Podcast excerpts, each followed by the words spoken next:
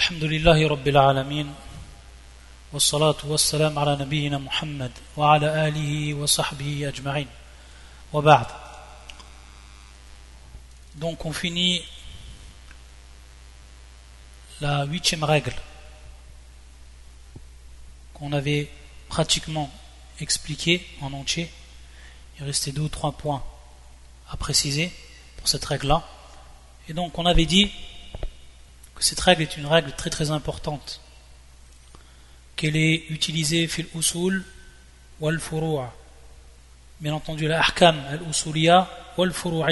On avait expliqué ce qu'on voulait par al usul wal furu'a.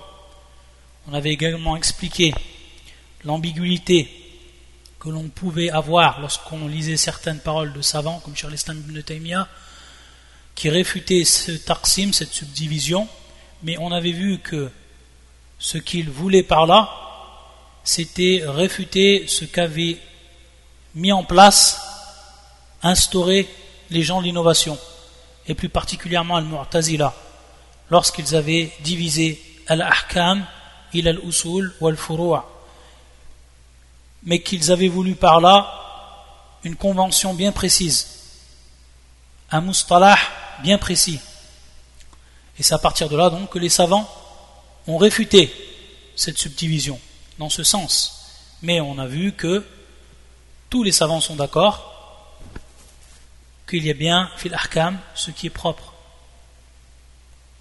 aux bases et ce qui est propre aux branches. Et on avait vu que cette règle qui était fondamentale, très importante, elle reposait donc sur deux points. وجود الشروط والأركان وانتفاء الموانع c'est-à-dire donc que toute règle qu'elle fasse partie du domaine des bases ou du domaine des branches elle ne peut être considérée ou appliquée uniquement dans le cas où deux points sont concrétisés la première la présence des conditions wujud shurut wal arkan, également donc des piliers, mais également, et ici donc la deuxième condition, intifa al mawani', donc l'absence de tout ce qui va empêcher l'application de cette règle-là. Donc cette règle, elle a des conditions pour être appliquée, elle a des piliers. Si ces conditions sont réunies, si ces piliers sont réunis, alors ça ne suffit pas pour qu'elle soit applicable il faut qu'on voit automatiquement et qu'on observe le deuxième point, et qui est ici intifa al mawani qui est donc l'absence de tout ce qui va empêcher l'application de cette règle-là. Ça, c'est le fondement de cette règle. C'est comme ça donc qu'on la comprend. Ensuite, le cher nous avait donné plusieurs exemples. Et on a vu un exemple qui est très important, et où les gens de l'innovation, comme Al-Mu'tazila, Al-Khawarij, Al-Murji'a, tous se sont égarés sur la question de l'Wa'd ou Al-Wa'id. Al-Wa'd, qui va regrouper sous ce nom-là, dont on va regrouper tous les textes qui promettent aux croyants qui va faire de bonnes actions le paradis et la bonne annonce. Ou Al-Wa'id, le contraire, qui va menacer et qui va sanctionner toute personne qui va à l'encontre des points de la religion, des bases de la religion, qui va à l'encontre de ce que la religion ordonne. Et à partir de là, on avait vu que les gens de la sunna et du consensus rassemblaient donc ces textes qui font partie soit de Al-Ward, ou soit de Al-Wa'id. C'était le madhab de Ahli Sunnati wal Jama'a. Madhab ou Ahli Sunnati wal Jama'a. Et que il disait qu'il se peut que dans une personne, on va retrouver des caractéristiques de la foi, khisal iman ou khisal kufr, et qu'on va retrouver également des caractéristiques de la mécréance ou du nifaq, de l'hypocrisie. Khisal khayr wa khisal shar. c'est-à-dire des caractéristiques du bien et des caractéristiques du mal qu'on retrouve dans une même personne. Et certains vont impliquer donc la récompense et d'autres vont impliquer le châtiment. Et donc c'est à partir de là qu'Allah subhanahu wa ta'ala, yawm al-qiyamah, lorsque les balances seront posées, qu'il va mesurer les actes des hommes. Et donc on ne peut absolument pas rendre mécréant une personne où l'on retrouve ce qui interdit qu'on applique cette loi du takfir sur lui. C'est-à-dire ici on est bien fait le deuxième point de la règle intifal mawaniya. Une règle comme on l'avait déjà dit, qu'on avait expliqué longuement lorsqu'on avait fait les cours sur les règles du takfir, après le, livre des repères de la sunna et tout ce qu'on avait rajouté également comme règle en plus. Également qu'on avait retrouvé lorsqu'on avait étudié le livre de Charles Uthaymin sur le Qawa'id al-Muthla, al-Qawa'id al-Muthla, sur donc les règles exemplaires concernant les noms et les attributs d'Allah subhanahu wa ta'ala.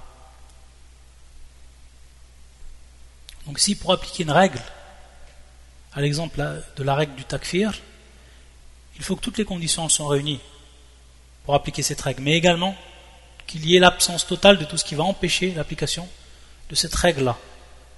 Et donc c'est pour ça que, notamment Al-Khawarij ou Al-Mu'tazila, ils ont rendu mécréants des gens en prenant en compte uniquement Al-Wa'id. Ils ont vu que les conditions étaient réunies sur cette personne pour dire que c'était un mécréant, du fait qu'il a fait un acte qui était contraire à la religion, parmi les grands péchés, comme par exemple le zina, comme par exemple Shabul Khamr, etc. Et ils ont vu donc que cette personne-là rentrerait en enfer éternellement, qu'il sort de l'islam de par cet acte-là. C'est-à-dire qu'ils ont appliqué sur lui ces conditions. Mais ils n'ont pas vu que cette personne-là, il y avait un mania, la présence de ce qui va empêcher l'application de cette règle-là, et qui est la foi qui est présente dans cette personne, la foi qu'il a, l'iman. Et donc, à ce moment-là, ils n'ont pas observé la règle comme il se devait. On pourrait dire qu'ils l'ont pris qu'à moitié. Et ainsi de suite. Donc on s'aperçoit que cette règle est très importante. Le chef va nous donner des exemples également donc on a dit tant, hein, cette règle elle est applicable dans la croyance, mais également elle est applicable dans la jurisprudence. C'est pour ça qu'il nous dit le shir ومن فروع هذا الأصل الصلاة لا تصح حتى توجد أركانها c'est-à-dire donc que la prière ne peut être valable que si il y a la présence donc de ces piliers également de ces shurut également de ces wajibat etc. Donc ces conditions doivent être réunies, comme l'odo, comme se mettre en direction de la etc. Toutes les conditions qui sont requises pour la prière. Mais une fois que tout cela, toutes ces conditions elles sont réunies, est-ce que cela suffit Là, il faut également s'écarter de tout ce qui va annuler la prière. Donc on voit qu'on applique bien la règle ici, comme il se doit. De même, siyam. Pour faire le siyam, et pour qu'il soit accepté, il faut donc faire tout ce qui réunir toutes les conditions. Mais en plus de cela, s'écarter de tout ce qui va à l'encontre. Donc il a l'absence de tout empêchement de l'application de cette loi qui est ici donc Asiam, le statut du jeûne. Et bien entendu s'écarter donc de tout ce qui fait rompre le jeûne, al De même pour ce qui est de l'Hajj ou l'Umrah. De même pour ce qui est de l'al ou shira. De même pour ce qui est donc des transactions, de la vente, du commerce et de tout ce qui rentre dans les, relations, qu'elles soient donc, donc d'ordre commercial ou autre. Également, il nous dit le shir at-tabarru'at. Tant qu'on trouve donc les conditions qui sont présentes et qu'il n'y a rien qui vient annuler l'application de la règle ou de la loi ici concernant donc chaque catégorie, alors la loi elle est applicable. Sinon, non. sinon elle ne l'est pas. De même pour ce qui est d'al-mawarith. Donc parmi les causes, ou parmi les conditions, c'est que la personne fasse bel et bien partie des héritiers de la personne défunte. Si elle fait partie des héritiers, et donc les conditions sont présentes, il faut regarder maintenant le deuxième point. Est-ce qu'il n'y a pas une chose qui va empêcher l'application de la loi Ici donc, l'héritage. Et on va regarder donc, comme dit le shir, al al-irth min al-qatl wal-riq wa al-din par exemple il se peut que la personne l'héritier a tué la personne dont elle allait hériter pour pouvoir obtenir de manière rapide cet héritage. On a vu ici que l'héritage n'est pas donné s'il est prouvé que la personne a tué celui dont il devait hériter, alors il ne reçoit pas l'héritage. De même, Arriq, qui est donc l'esclavage. De même, Irtilaf din si on trouve donc que la personne a une religion qui est différente de l'héritier, il ne peut pas recevoir l'héritage. Si par exemple le père est chrétien et le fils est musulman, il ne peut recevoir l'héritage de son père. Inverse, si le père est musulman et le fils il est non musulman, alors il ne peut recevoir également l'héritage. Donc on voit bien si ça rentre fi al Donc il faut qu'il y ait l'absence de tout ce qui va empêcher. Intifal mawani'. De même pour ce qui est de an-nikah. An-nikah, il n'est valable que si on trouve ces deux piliers et également ces conditions. Et on se rappelle qu'on avait vu en détail tout cela. Pour ce qui était donc des piliers, il y avait husul al-ijab, c'est-à-dire que la personne qui est le wali, qui est le tuteur, propose de manière claire, avec une expression claire, qu'il marie donc sa fille ou autre, ce dont il a la responsabilité. Et le deuxième pilier, qui est Husul al-Qaboul, c'est-à-dire celui, le prétendant, qu'il accepte donc à la suite de la proposition de l'hijab, ce qu'on appelle l'hijab, qu'il accepte donc de par également une expression claire explicite qu'il accepte donc ce mariage. Et parmi les shurut, également, on avait dit, la première condition c'était de préciser de manière claire les deux futurs mariés, que ce soit par leur nom, que ce soit par un caractéristique, le. Également, la deuxième condition, c'est qu'il y a un c'est donc que les deux acceptent, donc que l'homme et la femme acceptent ce mariage et qu'ils en soient satisfaits. Également, la troisième condition, on avait vu qu'il fallait automatiquement que ce soit le wali la présence du tuteur et que ce soit lui donc qui soit l'origine du mariage. Et ensuite, la dernière condition qu'on avait vue également, shahada, c'est-à-dire le témoignage lors de ce mariage. Ça, on l'avait détaillé. Ça, c'est donc, ça rend bien ici, fi wujud al-shurut wal-arkan. Mais ensuite, si cela est bien, bien présent, il faut regarder donc la deuxième partie. C'est-à-dire qu'il n'y ait pas de ce qu'on appelle le mawani', ce qui va empêcher donc le mariage. De même, il nous dit le shir, kadalik al-hudud wal-qisas. Tout ce qui rentre donc dans les peines également, on applique cette règle-là.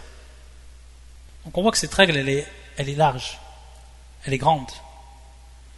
Elle englobe beaucoup de choses, que ce soit dans l'adoration, la jurisprudence, que ce soit fil mu'amalat, mais également fil aqaid, c'est-à-dire donc dans la croyance et l'application donc des, des lois sur les gens eux-mêmes.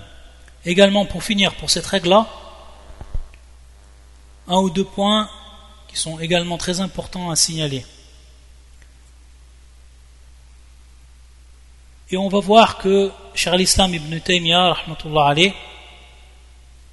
lorsqu'il a parlé de, des divergences qu'il y avait entre les gens de science, et particulièrement entre les al-madhahib, les écoles de jurisprudence, et qu'il a écrit un livre, un précieux et fameux livre, sur cette question-là, dont il a traité.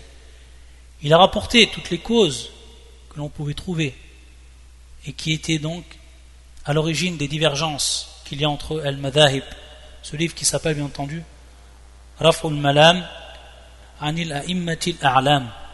Donc une risala très connue du cher l'islam Ibn Taymiyyah qui traite de ce sujet. C'est pour ça qu'on va voir que la personne, on ne peut l'accuser d'une chose et donc lui donner un statut dans la religion, que ce soit à takfir, que ce soit également à tabdir, donc le fait de le faire sortir de l'islam et lui dire qu'il est donc un mécréant. Donc c'est une, loi ici qui est très dangereuse, qui est très dangereuse à appliquer et qu'il faut donc observer minutieusement cette règle qu'on a citée, qu'il y a la présence des conditions, mais également l'absence de tout ce qui va empêcher l'application du hukm. Et de même pour ce qui est de at-tabdir, de rendre une personne innovatrice, dire d'elle qu'elle est un innovateur. Également ici, il faut mettre en pratique cette règle. L'exemple que l'on peut voir, et on va prendre les plus grands, les plus clairs, on voit que sur certaines lois, parmi ceux qui étaient les plus grands comme jurisconsulte dans cette communauté, parmi les Sahaba, comme Ibn Abbas et d'autres, on voit qu'ils ont donné à certains moments, même si dans beaucoup de cas ils sont ensuite revenus sur les, lois qu'ils ont prononcées, sur les ahkam qu'ils ont prononcés, on va s'apercevoir qu'à un moment, ils ont dit des choses qui étaient en réalité contraires à ce qui est apparu donc dans les textes de la religion. À titre d'exemple, ce que souvent rappellent les savants, la question de l'intérêt à riba. On sait que c'est le, riba, il a deux formes principales, où il y a deux catégories de riba, ce qu'on appelle riba al-fadl ou riba al-nasi'a. Riba al-nasi'a, qui est souvent donc le plus connu, qui prend plusieurs formes de prêter de l'argent à une personne, et comme faisaient le plus souvent les gens de la jahiliya, il prêtait donc de l'argent, une somme à une personne, et lorsqu'il revenait à lui, soit il rendait la somme, donc à la dette qu'ils avaient fixée, ou soit il retardait, mais en rajoutant donc une somme supplémentaire, un rajout donc sur cette somme initiale. Donc ça c'est ce qui était le plus répandu, principalement fait le jahiliya, et qui était riba an-nasi'a. Il y avait également une autre sorte de riba que le prophète sallam il a interdit qui est riba al-fadl, qui est riba al-fadl et qui est donc l'augmentation lors de l'échange entre deux biens qui possèdent donc la même caractéristique. Comme par exemple le fait de donner une quantité as donc cette quantité cette mesure de quantité qui est connue as-sa' bisa'ain c'est-à-dire qu'on va donner donc on va donner du même produit bien entendu c'est-à-dire qu'on donne yad biyat au même moment. Donc c'est un échange ici qui est direct le fait de donner par exemple sa' bi ou alors dirham bi dirhaman, le fait de donner un dirham pour deux dirhams. Bien entendu, souvent on revient ici, pourquoi cet échange? On revient peut-être à la qualité du produit, etc., la qualité qui ne va pas être la même. Donc ça c'est riba al-fad. Lui, Ibn Abbas et beaucoup de ses fatwas sont apparus qu'ils ne voyaient riba uniquement fin nasi'a, mais qu'ils ne voyaient pas le riba fi al-fad, ce qu'on appelle riba al-fad. Mais Ibn Abbas, lui, même comme je l'ai dit, beaucoup de savants ont dit à la fin qu'il est donc revenu sur ce hukm. Mais lui, Ibn Abbas, à ce moment-là, il s'est basé sur un hadith pour dire cette parole-là. Ce hadith qui est rapporté par l'imam al-Bukhari dans son authentique. Et également l'imam muslim, muttafaqun alayh. Qui est la parole du prophète sallallahu alayhi wa sallam Innama riba fin nasi'a. Innama riba fin nasi'a. Le terme nasi'a qui veut dire en réalité, euh, qui vient du terme nasi et qui est ta'khir, qui est ta'khir, qui est donc le, retardement, d'où vient le terme nasi'a. Innama riba fin nasi'a. Et le terme ici, innama walil hasr, c'est-à-dire la restriction. Alors, comment il a compris ce hadith? C'est que riba n'existe uniquement que dans riba nasi'a, que fi nasi'a, c'est-à-dire uniquement lorsqu'il y a un retardement entre yani fi al-mubadala lorsqu'il y a donc l'échange, au moment du retardement. Donc c'est pour ça, il a compris donc ce hadith comme cela. À ce moment-là, est-ce que on aurait pu appliquer sur Ibn Abbas qu'il a fait une chose de grave et qu'il a été à l'encontre des règles, ou et qu'il a autorisé ce qu'Allah a interdit, ça c'est strictement impossible. Pourquoi? Parce que si on applique la règle, on voit ici qu'il n'y a qu'il n'y a aucun lieu de dire cela sur Ibn Abbas à ce moment-là. Car Ibn Abbas, lui, ishtahada, c'est-à-dire qu'il a fait un effort d'interprétation et de compréhension pour ce qui est du texte que lui, il a pris, et qui est donc ce hadith du prophète sallallahu alayhi wa sallam. Donc ici, on voit bien qu'il y a un mania, un empêchement de, dire une telle parole sur Ibn Abbas, ta'ala anhuma. D'autres également sahaba, qui ont eu des avis sur certaines questions euh, de jurisprudence comme par exemple l'avis également d'Ibn Omar ibn Abbas, qui disait qu'il était interdit de se parfumer, l'il muhrim, pour celui donc qui est en état de sacralisation, après qu'il s'est désacralisé de la première désacralisation, c'est-à-dire tahallul al-awwal, lors du hajj, tahallul al-awwal, qui est la désacralisation mineure, celle qui est la première. Alors que en réalité c'est une sunna qui est wadiha, une sunna qui est précise et qui est claire. Bien entendu, ici encore, on peut dire qu'ils ont interdit une chose que que la religion a autorisé simplement parce qu'ils sont revenus peut-être à des textes ou alors ce qu'ils ont eu comme science à ce moment-là. Donc ici ça rentre également fi masalat al c'est-à-dire que le savant il peut faire un, un sur une question bien précise et c'est à partir de, là que Cheikh l'Islam il a écrit ce livre pour montrer donc ce qui est arrivé entre les madahib et les, des moments les grandes divergences qu'il y a entre les écoles de jurisprudence elles sont issues, elles sont à l'origine de beaucoup de points c'est-à-dire, comme on l'a vu, peut-être un texte qui ne leur est pas parvenu et qu'ils n'ont eu connaissance qu'après, etc. Beaucoup de choses. Donc à ce moment-là, on ne peut pas les taxer de quoi que ce soit par rapport à la religion et de faire descendre sur un hukm. Et comme le prophète sallam l'a dit, min hadith Abi Huraira,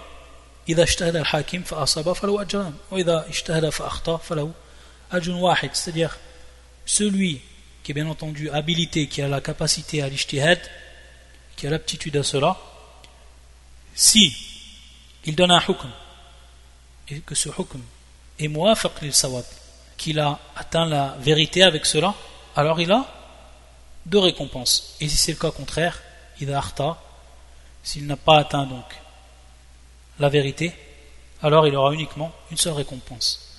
Donc tout ça, ça rentre également sous cette règle-là. Ça rentre également sous cette règle-là. C'est pour ça donc lorsqu'on veut appliquer une loi ou un statut sur une personne, il faut toujours avoir à l'esprit cette règle-là. Et se rappeler peut-être qu'il y a ce qui va empêcher l'application de la loi ou du statut, que ce soit fit takfir ou que ce soit fit tabdir. Wallah al La règle suivante, on passe à la règle suivante qui est la règle, la neuvième règle. Al-qa'idatu Al-qa'idatu et qui est également une règle encore très très importante que le shir va nous expliquer, une règle très très importante dans la religion, que l'on retrouve principalement dans la jurisprudence. Et cette règle-là, qui fait partie des grandes, des cinq grandes règles des règles de jurisprudence, qui fait partie des cinq grandes règles de la jurisprudence. Et on en avait vu une déjà qui faisait partie de ces grandes règles et qui était la difficulté engendre la facilité. Celle-là, on l'avait expliqué déjà. Et celle-là, ça va être une deuxième grande règle que l'on retrouve parmi les cinq grandes règles de la jurisprudence. Al-Qawa'id, Al-Kubra, Al-Khamsa, Al-Fiqhiyya.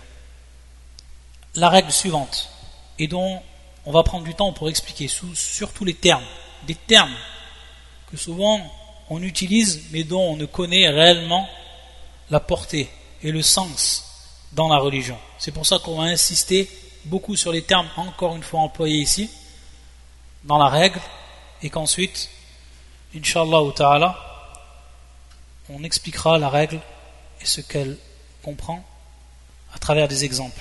est ce que nous a cité le shir et d'autres encore? Cette règle, la neuvième règle, c'est la suivante. يقول المؤلف رحمه الله العرف والعادة العرف والعادة يرجع إليه في كل حكم حكم به الشارع. يرجع إليه في كل حكم حكم به الشارع. ولم يحده بحد. Ici, on va revenir sur le terme ou al-ada. Al-urf ou al-ada. Et on va l'expliquer en détail. Pour que ça soit clair. Ici, le shir n'a pas donné, on va dire, une définition complète de ce terme. Mais on va comprendre à travers ce qu'il va nous donner comme exemple, ce qui est voulu par le terme al-urf. Mais on va en donner une définition. Également, on va donner une définition de al-ada, car tous ces termes-là, ils ont été définis par les savants de l'islam Les, juristes consultent ou les al-usuliyoun. Et on va revenir donc sur ces, sur ces termes-là qui sont très très importants et qu'il faut assimiler pour comprendre cette règle et pour comprendre également beaucoup de choses dans la religion, comme on va le voir. Il nous dit le shir وهذا أصل واسع موجود في المعاملات والحقوق وغيرها C'est donc une base qui est vaste, très vaste, et que l'on retrouve dans tout ce qui touche à ce qu'on appelle le mu'amalat, ou également le huquq, et d'autres. Donc les, le huquq, les droits. وذلك أن جميع الأحكام يحتاج كل واحد منها إلى أمرين معرفة حدها وتفسيرها ثم بعد ذلك يحكم عليها بالحكم الشرعي فإذا وجدنا الشارع قد حكم عليها بإيجاب أو استحباب أو تحريم أو كراهة أو إباحة فإن كان قد حدها وفسرها وميزها رجعنا إلى تفسير الشارع كما أمر بالصلاة وذكر فضلها وثوابها وقد حدها الشارع وذكر تفاصيل أحكامها التي تميزها عن غيرها فنرجع في ذلك إلى ما حده الله ورسوله Ça c'est le premier point. Ça c'est le premier point qui est, qui est important pour qu'on qu comprenne ensuite la règle. Dans la religion, on a des règles. Ces règles-là, pour qu'on les comprenne et pour qu'on les applique, il nous faut deux points. La connaissance de sa définition, c'est-à-dire qu'est-ce qu'on veut dire par cette règle-là, au tafsirwa, et donc l'explication de cette définition ensuite qui est donnée. Donc al-had, c'est pour ça que dans la règle, on voit bien ici le terme qui expliquait had. Had, que l'on traduit généralement par limitation, ou limiter, lorsqu'on limite.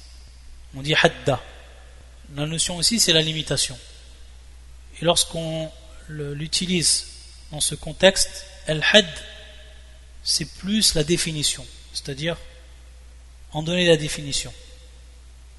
Donc à partir de là, on va comprendre que dans la règle qui nous est donnée, al-urf wal-adatu yurja'u ilayhi fi kulli hukmin hakama bihi al-shari' donc al-urf wal-ada, je n'ai pas encore expliqué, on va, l'expliquer en détail, inshallah, après avoir lu d'abord ce que nous dit le chien en introduction. Donc, al-urf al-ada, on va revenir à cela lorsque al-shari', c'est-à-dire donc al-shari' ici, c'est le législateur, donc ou Allah subhanahu wa ta'ala. Lorsque le, le, législateur a légiféré, donc toute loi dont le législateur a légiféré, on va revenir pour la comprendre à ce qu'on appelle l'urf ou l'ada à une condition ici. Et c'est ce qui va être cité à la fin. C'est-à-dire s'il n'a pas donné la définition s'il n'a pas donné la définition ou s'il ne l'a pas délimité de manière précise cette règle-là ou cette loi-là c'est ce que veut dire la règle et c'est pour ça le shir lorsqu'il nous dit que chaque règle pour qu'on sache donc l'appliquer, pour qu'on la comprenne et qu'on sache donc l'appliquer concrètement, pratiquement, il nous faut donc connaître sa définition automatiquement et connaître son tafsir, son explication. Donc ici encore de manière plus large. Et donc à ce moment-là, si on ne trouve pas cela dans Ashar, dans la législation, alors on va revenir à ce qu'on appelle l'urf ou l'ada. Ce que veut dire la règle. C'est ce que veut dire donc la règle. Donc à partir de là, on va comprendre qu'il y a des règles, des lois que la législation a délimité de manière précise et on a donné une définition. Et à partir de là, on n'a pas besoin de revenir à l'urf ou l'ada. Par contre, il y a d'autres règles dont le législateur n'a pas délimité de, façon précise, et n'a pas donc donné de définition et d'explication de façon précise pour ce qui est de l'application de cette loi. Donc on revient à ce moment-là à ce qu'on appelle. Al-urf ou l'ada. Donc on, a deux cas de figure qui vont se présenter.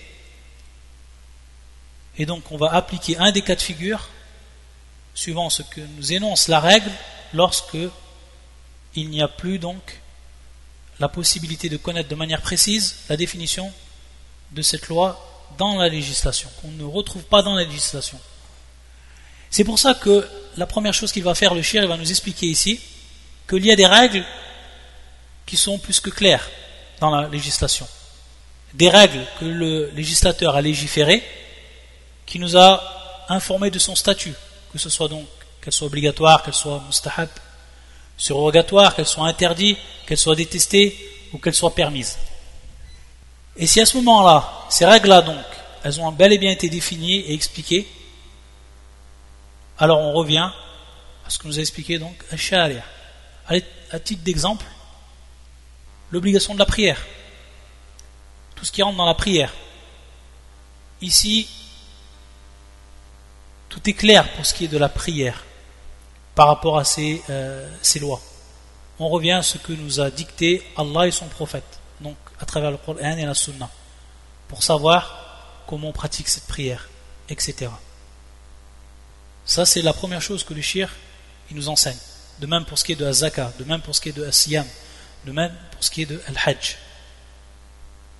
C'est-à-dire donc que al il les a mis, il a fait la lumière sur ces règles-là, il les a expliquées de manière très claire. Il n'y a plus donc ensuite d'ambiguïté. أما إذا حكم الشارع عليها ولم يحدها فإنه حكم على العباد بما يعرفونه ويعتادونه وقد يصرح لهم بالرجوع إلى ذلك كما في قوله تعالى وعاشروهن بالمعروف وقد يدخل في ذلك المعروف شرعا والمعروف عقلا مثل قوله وأمر بالعرف طيب ensuite donc il nous dit le cher si ensuite le législateur Allah subhanahu wa ta'ala il a légiféré une règle une loi mais que cette loi n'a pas été définie dans la législation, alors qu'est-ce qu'on fait Et qu'est-ce que cela indique? Cela indique qu'Allah Azzawajal a légiféré, qu'on applique cette règle-là suivant ce que l'on connaît, suivant ici donc al-urf aada, ces deux termes qu'on va expliquer en détail tout de suite, inshallah.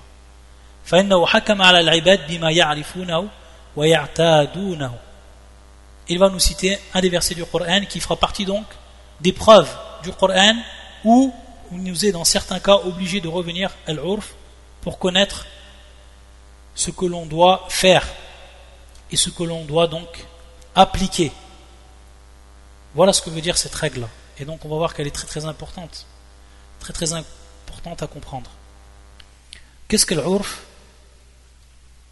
et qu'est-ce que l'ada Et est-ce que ces deux termes sont synonymes ou est-ce qu'il y a des différences entre, entre les deux? Dans un premier temps, l'urf ou l'ada, il faut savoir qu'il y a des savants parmi les usuliyin qui ont fait une différence entre les deux et d'autres qui n'ont pas fait de différence entre les deux, qui ont dit c'est la même chose, que l'on dit l'urf ou qu'on dit tout, c'est la même chose. Et on va voir ici, bien entendu, le shir, son livre il est muhtasar, c'est-à-dire donc il est résumé, il ne va pas rentrer dans tous les détails. Mais à la kulli ce qu'on peut comprendre lorsqu'il dit l'urf ou l'ada, c'est que c'est deux choses qui sont identiques, qui sont donc synonymes, parce qu'ensuite il ne va pas faire une différence entre les deux de manière claire. Al-urf ou l'ada, si on prend donc leur sens au niveau de la langue arabe, on va s'apercevoir que c'est al-istimraru ala shay'in et que c'est également halatun tatakarraru ala nahjin wahid Al-istimrar ala shay, c'est tout simplement pratiquer une chose de manière continuelle, de manière répétitive. Pratiquer une chose de manière répétitive, continuelle. Al-istimrar ala shay. Ça c'est al-urf. Également la On va traduire bien entendu par l'habitude. On va traduire par l'habitude. Mais comme j'ai dit, on ne donne pas des, traductions directes. Et c'est mieux d'en comprendre le sens et de reprendre le terme tel qu'il est en arabe. Al-urf, également le deuxième terme, al-ada. Halatun tatakarrar ala nahjin wahid, yani c'est une situation qui se répète de la même manière. Une situation qui se répète de la même manière. À ce moment-là, on est dans l'urf, on est dans l'ada. Taïeb. Ensuite, beaucoup de savants ont tous donné une, définition pour ce qui est de l'urf. Également, ils ont donné, une définition pour ce qui est de l'ada. Pour ce qui est de l'urf, on va prendre une, une des définitions qui est la meilleure et qui est la suivante الأمر المتكرر من غير علاقة عقلية ولم تنكره العقول والفطر السليمة ولا تنكره العقول والفطر السليمة ça c'est la définition de l'urf donc الأمر المتكرر الأمر المتكرر donc c'est une chose qui est répétée une chose qui est répétée que ce soit une parole, que ce soit un acte, que ce soit d'une personne, ou alors que ce soit d'une jama'a, c'est-à-dire d'un groupe de personnes.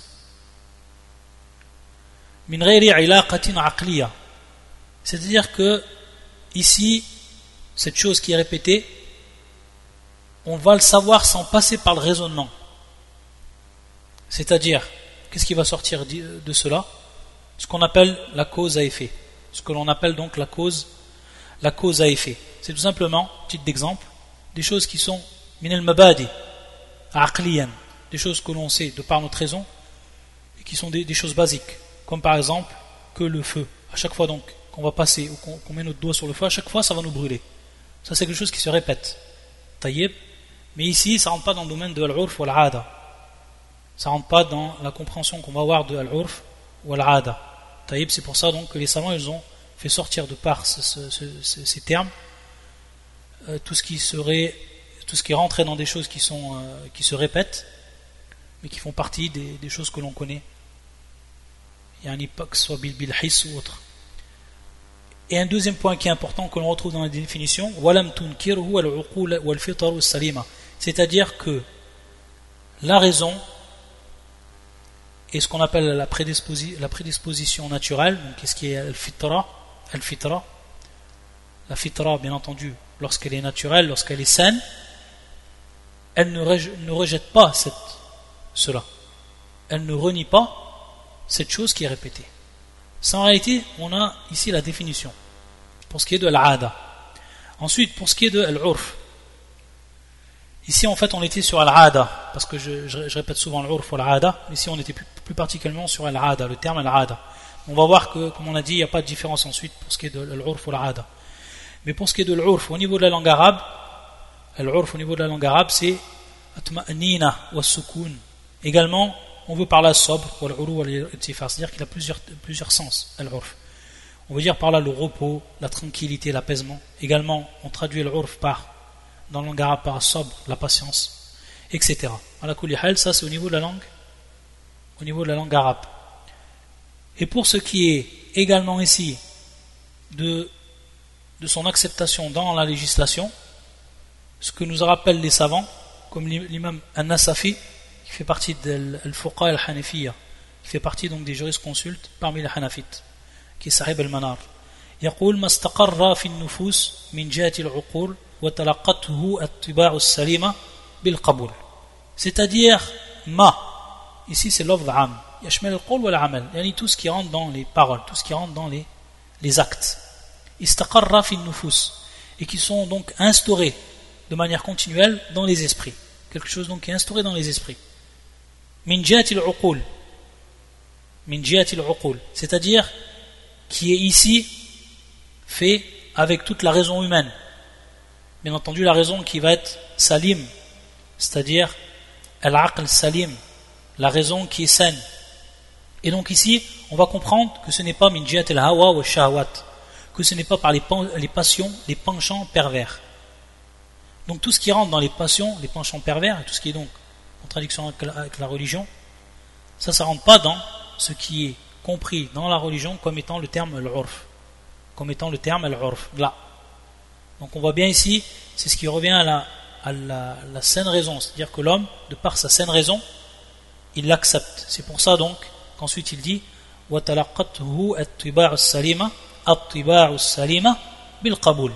c'est-à-dire qu'elles ont été que l'esprit, la moralité de la, des hommes l'ont accepté, l'ont apprivoisé. Donc de part ici ça passe bien par la morale saine, par un esprit qui va être droit.